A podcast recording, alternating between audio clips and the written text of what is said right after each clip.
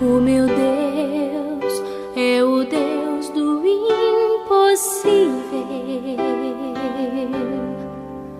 Jeová Jireh, o grande El Shaddai. Bom dia, povo de Deus, graça e paz. Hoje é quarta-feira, meio de semana, mais um dia abençoado que o Senhor nos fez. Palavra de Deus para nossa edificação hoje, Atos capítulo 14.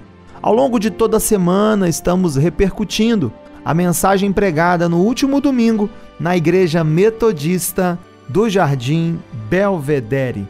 O verso 21 diz assim: E tendo anunciado o evangelho naquela cidade e feito muitos discípulos, voltaram para Listra, Icônio e Antioquia.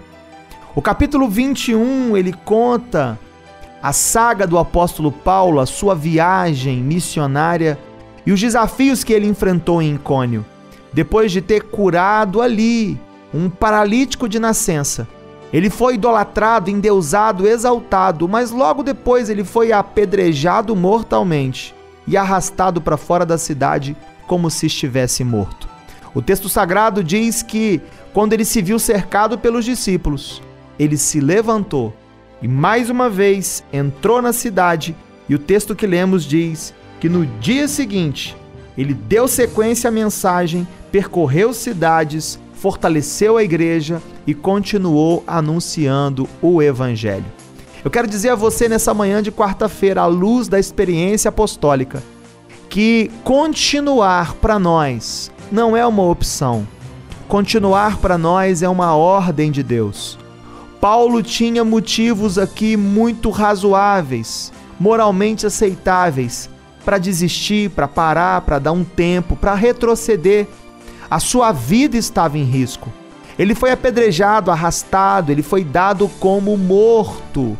Mas apesar de tudo isso, ao se levantar, naquele mesmo dia, ele entrou na cidade e no dia seguinte ele foi percorrer os lugares que tinha passado, fortalecendo a igreja e confirmando a fé dos irmãos. Entenda, querido, Deus não te dá a opção de continuar. O continuar é uma ordem dele para mim, é uma ordem dele para você. A ordem de Deus é continue, a ordem de Deus é persevere, a ordem de Deus é vá adiante, a ordem de Deus é para marchar. Eu quero orar com você. Se você puder agora pare um pouquinho nós vamos elevar o nosso pensamento a Ele em oração. Pai de amor, nós te louvamos por mais um dia que se inicia. Te bendizemos pela oportunidade de poder falar contigo. E nós oramos, ó Deus, nessa manhã com todas as pessoas que se encontram desanimadas, enfraquecidas. Te pedimos, ó Pai, nesse momento, fortalece, revigora, encoraja.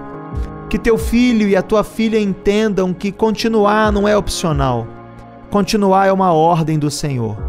Paulo, mesmo tendo motivos para parar, ele avançou. Que assim seja comigo, que assim seja com ela, que assim seja com ele. Nos fortaleça, Pai, nessa jornada. Nós colocamos essa quarta-feira aos teus cuidados.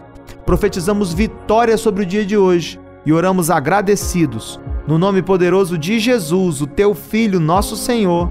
E aqueles que creem, onde quer que estejam, digam comigo nessa hora. Amém Amém e amém.